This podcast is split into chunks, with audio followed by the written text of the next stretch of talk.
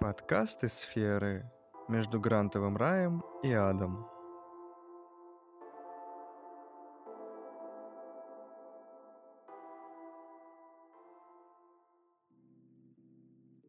Всем привет, меня зовут Саша. Я рассказываю истории, но много лет до этого я работала арт-менеджером.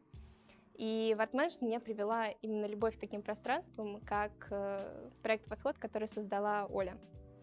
Э, дело в том, что когда я была гораздо младше, э, мне было очень интересно, как э, культурные пространства могут влиять на сферу жизни вокруг нас как они могут нас обучать, как могут показывать нам творчество тех людей, которые нас окружают, как мы можем создавать внутри них более узкие сообщества с теми людьми, которых, возможно, мы бы никогда не встретили. Именно с этим я уехала в Сингапур, где я получала свое первое образование и потом еще и работала. Однако по возвращению в Москву я столкнулась, э, наверное, с некоторым разрывом шаблона того, какие пространства я видела в Сингапуре и с какими пространствами я могла встретиться здесь. Возможно, мне просто не хватало молодых ребят, которые бы работали вместе со мной, создавали арт-пространство. А, поэтому я пошла в Музей современного искусства «Гараж». Разница между арт-пространствами, которыми, с которыми я могла поработать в Сингапуре, и арт-пространствами здесь заключалась в том, что э, я поняла, что в России, опять же, вся эта история здесь будет чисто мой личный опыт, который я понимаю, что может быть совершенно другим у других людей. А, но в России фактически нету как такового языка для молодежных организаций. Есть э, полностью созданный спектр э, прогосударственных, прополитических арт или культурных организаций, который существует сам по себе. Они уже умеют на нем разговаривать. Это фактически тот язык, который используется в общении с Министерством культуры или с другими министерствами. То есть э, есть определенный шаблон, определенный язык, который может быть использован. И есть э, противовес ему язык акционизма. Это язык молодых художников, которые, конечно же, знают, как э, критиковать то, что есть вокруг нас, и как вызывать какую-то реакцию на свои действия или на свои слова. Но языка между ними просто не существует. Поэтому, когда появлялась идея у меня или у моих знакомых создать какое-то свое арт-пространство или арт-организацию, мы вставали перед вопросом того, что мы даже не знаем, как это объяснить, или куда податься, или как об этом писать. Нам сразу же нужно было выбирать либо между языком про организации, про правительственный, который являлся немножечко пережитком прошлого для нас, либо же язык акционизма, который тоже не совсем отражал ту реальность, которую мы бы хотели изображать. И отсюда появилась э, стена, которую, когда я жила в Сингапуре, я не испытывала. Возможно, именно поэтому я и ушла из э, культурных индустрий, и сейчас работаю не там. Но сегодня я решила поговорить про тот опыт, который у меня был, чтобы другие люди, которые столкнулись с этой же стеной, возможно, нашли другой язык, э, чтобы ее разбить. Э, пример Сингапура достаточно важен и схож с системой, которая существует у нас. Там Министерство культуры имеет весомую роль в тех проектах, которые создают э, любые, которые создают любые другие культурные индустрии, будь то кино, театр, э, музей или даже маленькие общественные организации. А, роль государства является не просто меценаторской, она фактически как некая такая роль родителя на сетке. И начиналось все совершенно не так. А, где-то примерно 15, даже 20 лет назад у Сингапура была другая политика, где э, Министерство культуры занимало схожую роль, как сейчас у нас. Чистого меценатора, у которого было некое количество денег, которое он готов был давать. Однако в какой-то момент они столкнулись с той проблемой, что те KPI, которые они ставили для э, разных индустрий культуры, просто не совмещались с тем, что они хотели видеть. И что в итоге происходило э, в стране. Получилось то, что было очень маленькое количество организаций, которые осуществляли деятельность культуры, и еще меньше людей, которые туда ходили. Тогда Сингапур понял, что это кризис, и с ним нужно что-то делать. На исправление ушло достаточно много лет и много разных министерских политик, которые э, могут показать нам, с какими проблемами, возможно, нам тоже суждено столкнуться, и через какие выходы нам придется пройти. Начнем с того, что первое, с чем столкнулся Сингапур, это было отсутствие э, разнообразие в культурном плане. То есть были организации, которые уже знали, как э, делать какие-то выставки или ставить э, постановки, и они продолжали так делать. Сказать, такие некие большие оплоты, как вот у нас э, большие известные театры, большие известные галереи и музеи. Но новых совершенно не создавалось. Либо, если бы они создавались, то происходили как, например, музей-гараж. Большой конгломерат, созданный сильным частным фондом. Или, например, как музей-гараж, э, большая организация с поддержкой частного фонда. Но маленьких организаций, которые могли бы до чего-то вырасти, попросту не было. А затем появилась проблема с тем, что даже в большие организации люди попросту не ходили. Население росло пассивным, безинициативным, и к культуре не хотело иметь никакого отношения. Это была лишь картинка. Конечно же, люди хотели иметь отношение к культуре, они просто не знали как. Э, в них не было выращенной идеи того, что они могут что-то создать. И потому все эти фонды, которые государство продвигало, просто оставались незатронутыми, либо же не привлекали такого большого количества э, откликов, которые они хотели. Поэтому государство сменило свою политику. И первое, что оно сменило, это доступность. Доступность той информации, которую они выдвигали, доступность фондов, доступность грантов, доступность э, возможностей, которые у них были. И на этом я предлагаю немножечко посидеть и подумать. Одни, одна из первых проблем, которыми я сталкивалась, когда смотрела на систему Министерства культуры в России, было то, что э, я не могла найти доступной информации для себя самой. Если я заходила на сайт Министерства культуры, э, то сталкивалась с непроходимой э, кипой документов, которую я почему-то должна была изучить, чтобы, возможно, найти сквозь них что-то, что откликнется на именно мой запрос. Вторая проблема, которая выходит из этой же, э, это отсутствие порога вхождения для уже самой организации, если она хочет, например, прикоснуться к э, определенной сфере деятельности Министерства культуры, как, например, ответвление отдела, допустим, авторских прав или отдела, э, который занимается музейной деятельностью. Если мы зайдем на сайт Министерства культуры сейчас, то мы столкнемся с тем, что это э, максимально централизованная организация, в которой невозможно найти пропуск в ее ответвление и понять, чем же она занимается и как же она соприкасается с тобой. В Сингапуре тоже была такая система, однако ее видоизменили, провели несколько политик децентрализации, создали э, разные отделения Министерства культуры для тех, кто будет, например, заниматься исключительно э, национальным арт-канцелингом, например, или театральным, или же работой с комьюнити. Второй момент, который э, здесь немаловажен, это возможность для не про государственных организаций э, найти для себя грант. Если мы рассмотрим те грантовые предложения, которые сейчас являются в, например, президентских грантах, то они все написаны тем же проправительным языком, о котором я говорила заранее. А, и он немаловажен, он должен существовать. Другая проблема, которая возникает, это сама грантовая система. Есть, например, президентские гранты. Все гранты, которые я видела там, которые, кстати, огромное количество, э, фактически программ, которые идут э, эти гранты, их огромное количество. И они все являются прогосударственными, проправительственными, что хорошо, оно должно существовать. Это замечательно, что у нас есть такое огромное количество ребят, которые являются активными и используют э, те деньги президентских грантов и создают невероятные программы. Э, но опять же случается некая пропасть между тем, что ты можешь сделать, и какое предложение есть у меценаторского государства.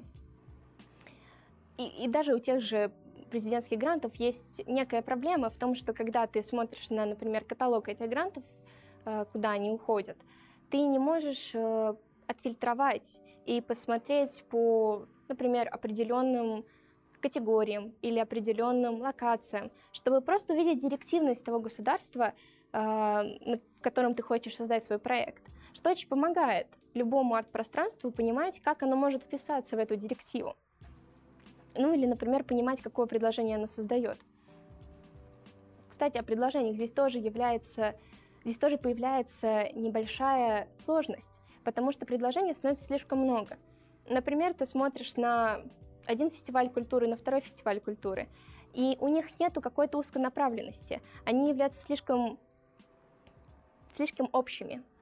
Отсюда снова теряется весь смысл создания того языка, о котором я говорила, который может чуть больше детализировать и чуть больше локализировать какие-то э, experience ы или культурные мероприятия или культурные организации, которые мы имеем. Но не суть, не об этом сейчас. Это был про президентские гранты. Э, есть еще, я, когда делала research для этой лекции, еще нашла, э, видимо, новый э, сайт грантов культуры. И для меня это открытие было очень радостным, потому что я зашла на него, я подумала, господи, наконец-то удобный интерфейс. Э, я могу кликать и смотреть, что именно мне интересно. Я покликала, э, и каждый раз, когда я куда-то кликала, я попадала на страничку «Нет грантов», «Нет, нет предложений», «Ничего здесь нет, здесь пусто». И когда я наконец попала хоть где-то, где они были, там просто было название этого, этого гранта, там по постановлению цена не указана. Я думала, классно, вот это, вот это информативно. В общем-то, да, э, несмотря на то, что интерфейс был достаточно удобный, здесь, опять же, является некой проблемой непроходимого порога, где фактически как арт-организация э, я не могу понять, к какому гранту я имею хоть какое-либо отношение. Опять же, есть проблема доступности. Э, решения, которые здесь могут быть, достаточно простые. И, к сожалению, они идут со стороны министерства, поэтому, возможно, я сейчас немножечко здесь говорю в пустоту, но э, на, на, на размышление. Для того, чтобы информация была более доступной и у населения было больше осведомленности по тем возможностям, которыми они могут прибегать со стороны государства, э, весь этот архивный каталог, э, который есть в Министерстве культуры, можно попробовать хотя бы немножечко э, коротить и добавить некую директивность того, куда сейчас, по крайней мере, э, идет э, политика государства. Другой момент — это то, что в любом грантовом пространстве, э, то есть в любом сайте, который говорит о грантах, должно быть абсолютное понимание календарности этих грантов. Когда есть сезон, когда можно подаваться, какие гранты будут доступны, какому времени, в будущем, в прошлом. Это очень помогает э, культурным организациям понимать, куда им дальше двигаться. Следующий момент — это э, возможность некой децентрализации, чтобы обращение к Министерству культуры э, которое, возможно, не должно идти именно в Министерство культуры, а должно идти куда-то в более узконаправленное место, а, могло пройти туда чуть-чуть быстрее и чуть проще. Плюс это снимает э, большой пласт ответственности, большой пласт э, бюрократического кошмара э, с Министерством культуры тоже. Но это все те возможности, которые, которыми мы не обладаем, как люди, как маленькие культурные мероприятия, ой, маленькие культурные организации – и, откровенно говоря, если министерство может себе позволить немножечко отставать от времени, то культурные организации не могут. Поэтому, по моему опыту в Сингапуре и потому, что они там делают, я немножечко переформатировала те вещи, которые делает министерство, на те вещи, которые уже могут делать другие культурные организации здесь, без помощи министерства. Например, в Сингапуре есть очень популярные ментор, менторовские, менторские гранты. Гранты для менторов. Фактически, что это дает? А, появляется небольшая организация э, из, из этой инициативы, которая собирает в себе несколько культурных магнатов, которые готовы брать себе под крылышко небольшие организации или небольших ребят, которые хотят двигаться дальше. Это можно чуть видоизменить. А, например, можно попробовать вводить э, менторские программы в тех же культурных центрах, которых мы уже имеем. И таким образом приглашать к себе молодых ребят, которые хотели бы попробовать себя в роли, в какой-либо роли. Например, э, это могут делать небольшие организации, которые могут предлагать э, менторовские позиции для тех людей, которые они сами выбирают. Отсюда отсеивается застоявшийся э, ландшафт тех уже преподавателей, которые, например, учредились э, в больших образовательных организациях. И появляется место для творчества, для ошибок, для альтернативных э, вариаций, а также э, приток новых людей, которые готовы послушать э, интересные лекции и, возможно, попробовать себя в новой позиции. Следующая инициатива, которая также там достаточно популярна, это большое количество фестивалей. Эм, фестивальная ситуация в России достаточно хорошая, по крайней мере, по моему скромному мнению. А, но в фестивалях, которые я видела и которые мы также можем попробовать делать, есть локальное э, ядро какого-то культурного кода, который я считаю, что можно э, сильнее развивать. Для этого, опять же, есть э, нужда в новом языке, на котором об этом можно будет общаться как и с государством, так и с людьми э, в любом регионе. Фактически сейчас многие фестивали равняются на Москву. А, от этого мы теряем очень много. Разница в этой централизации очень хорошо видна. Например, был прекрасный второй триеннале в гараже, где кураторы сделали э, шаг назад и дали свою роль тем художникам, которые были с ними на первом триеннале. И фактически предложили им приглашать э, тех художников, которые а, они считали, что подходят э, для триеннале гаража. Отсюда получилась очень интересная история, потому что фактически э, ушла, ушла третья сторона, третья сторона подборки, третья сторона э, зрителя. И люди, которые просто знали своих друзей или своих знакомых, или считали, что из вот этого региона вот этот человек недостаточно виден, могли просто их пригласить. От чего культурный код э, Триеннале полностью изменился. Это получилась прекрасная сборная солянка, которая, как по мне, одна из э, лучших Триеннале из двух, которые были в гараже. А следующая возможность, которую тоже можно перенести на наш опыт, это а, влияние больших организаций, больших культурных организаций.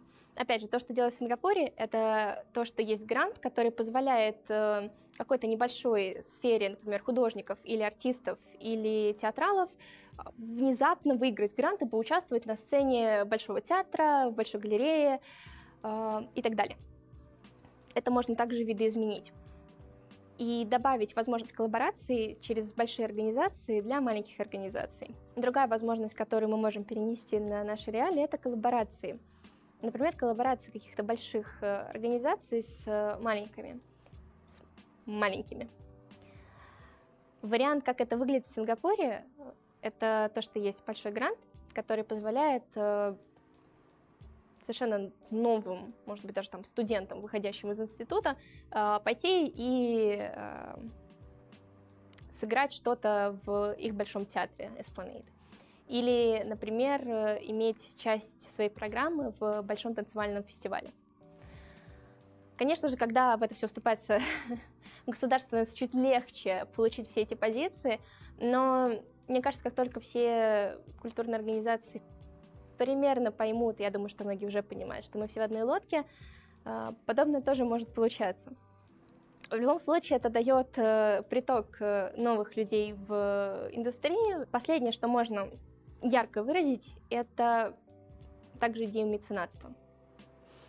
Меценатство позволяет э, культурной организации зависеть от государства чуть меньше. Сингапуре меценатство не так сильно развито оно имеет место быть, оно имеет достаточно большое, важное место, а, потому что там нету фактически а, полного финансирования от государства для культурного мероприятия или для культурной организации. Все равно нужно иметь э, больший процент э, дохода откуда-то еще, чтобы что-то запустить. И обычно люди отправляются к меценатам. Проблема мецената заключается в том, что то, как мы его понимаем, для нас, по крайней мере, уходит из США. США это прекрасная страна, если вы хотите запустить какое-то свое культурное мероприятие вообще без денег государства. Там Министерство культуры не лезет в дела э, большей части э, театров, галерей, общественных даже организаций и так далее. Там гораздо меньше давления, которое они испытывают. В Америке есть разнообразие методов, как получить э, деньги помимо влияния государства. Например, помимо какого-нибудь меценаторского пожертвования, э, есть возможность прибегнуть к краудфандингу э, или, например, рассмотреть благотворительный фестиваль или благотворительный концерт. А, кстати, еще очень популярны благотворительные аукционы что может сильно помочь каким-то небольшим организациям создать э, не такое уж и серьезное а, аукционное, мероприятие, но что-то чуть повеселее. И найти себе нового большого мецената, кстати, тоже. В Америке, однако, есть большие проблемы с той меценаторской системой, которая у них существует. Фактически все меценаторство, которое там случается, а, происходит из-за налогов. Для того, чтобы эту систему сейчас изменить, э, многие культурные организации бросают э, большое количество сил, а, потому что видят изъяны этой системы, при которой фактически музей не может выжить без пожертвований тех организаций, которые не могут в открытую рекламировать себя или в открытую жертвовать свои деньги, такие как э, табачка и алкоголь. Что, кстати, очень смешно, потому что это именно те темные лошадки, которые, когда я училась, нам сказали, что, ребята, если вы делаете какой-нибудь э, новый культурный проект, то и вам нужно много-много денег, и вы хотите делать это для молодежи, то идите к ним. Вот. Это, это, это, конечно же, сразу же вызывает большое количество моральных вопросов, но что поделать, э, хочешь жить, умей вертеться. Да, так что если кому-то кому нужны деньги, то у них они есть. Другая возможность поиска меценатства — это локальные меценаты, и фактически их называют меценаты с историей. Э, то есть это те люди, которые связаны с тем или иным местом, или, например, с той или иной организацией, или с тем или иным человеком, и чувствуют, э, можно сказать так, человеческую слабость к тому, чтобы делать пожертвования. Таких людей мало, поэтому о них сложно что-то говорить. И из этого всего получается, что э, для России рассматривать активно и что-то новенького можно тот же самый краундфандинг, например, со стороны каких, каких-нибудь благотворительных аукционов. Что я думаю, что было бы гораздо интереснее, чем какой-нибудь просто закрытый поход к, по меценатам. Это все еще вызывает большое количество вопросов, большое количество проблем о том, как же с этими людьми разговаривать, на каком языке, как позиционировать э, себя как организацию. И ответа на эти вопросы нет. Единого решения тоже очень долгое время не будет. Фактически то, с чем мы сталкиваемся, это новый виток той истории, которую придется писать, так или иначе использовать примеры другой страны, такой как Сингапур или, допустим, даже Америка, хорошая возможность просто поискать альтернативные выходы. Если же все же нам удастся что-то видоизменить, будет замечательно. Если удастся задать свой новый язык, тоже супер. Важно понимать, что всеми вопросами, которые мы задаемся сейчас, задаются также миллионы других людей. Если они существуют, это значит, что система не идеальна. И находить для нее какие-то альтернативные выходы — это единственное, что мы сейчас можем. А, потому что можно вечно смотреть на великих деятелей культуры, вешать портреты Тургенина, Пушкина и Толстого, но в какой-то момент нужно задать себе вопрос. Если бы они родились сейчас, был ли у них выход в культуру? Могли бы ли они творить и писать? Использование любых социальных сетей для поиска потенциальных партнеров или для поиска потенциальных э, меценатов или благотворительность и так далее, это супер идея. Опять же, здесь, здесь просто проблема заключается в том, что, как я и говорила до этого, а, язык э, государства и, соответственно, те законы, которые мы имеем, и те подходы министерства, которые мы имеем, они очень сильно отстают. Поэтому придумывать какие-то такие новые вещи, как, например, найти э, себе благотворительность ТикТоке, устроить себе благотворительный аукцион, пока ты делаешь стрим и показываешь, как твой котенок спит. Почему бы и нет, если есть такая возможность? В этом нет ничего зазорного. Найти какого-нибудь человека, который будет готов э, поддержать тебя э, шатаутом в своем профиле с миллионом подписчиков, подписчиков это, это тоже круто. В этом всем есть смысл. Главное пробовать. Весь смысл в том, чтобы пробовать. Я недавно э, познакомилась с э, прекрасными ребятами, которые пишут э, коды в YouTube. Они работают в Швейцарии. Очень замечательные люди, Матвей и Таня. Вряд ли они это, конечно же, все услышат, но если что, передаю привет и еще раз поздравляю с их свадьбой. И мы с ними обсуждали такую идею, как эм, арт-инкубаторы. Существуют бизнес-инкубаторы. Это такие большие компании с энным количеством денег, и они фактически занимаются продюсированием э, новых стартапов. То есть э, это компания, у которой есть сайт, и на этом сайте реально есть кнопка «Готова вложиться в вас». Направляйте вот, э, вот вам шаблончик и вперед. Да, вот такие вещи существуют, они прекрасно работают. Конечно же, когда мы говорим про бизнес, то там вопрос э, стоит в окупаемости этого бизнеса, вот на что они смотрят. И в этом проблема с тем, чтобы создавать арт-инкубаторы. В окупаемости искусства нет смысла. Что-то, что окупается, возможно, сейчас, не будет окупаться через несколько сотен лет. Например, Джефф Кунс. Или же наоборот, что-то, что мы проглядели, что-то, что нам показалось не является отражением той реальности, оно через несколько э, десятков или даже сотен лет внезапно превращается во что-то как Ван Гог, да? какой-то конгломерат, на котором сейчас, мне кажется, зарабатывают абсолютно все. Э, поэтому здесь, здесь есть большая, большая проблема того, что люди просто не знают, зачем им вкладываться кроме как эм, некой поблажки налогов. Поэтому вряд ли. И, скорее всего, арт-инкубаторов мы тоже не увидим какое-то количество времени. Я могу сказать точно, что курс очень сложно предугадать.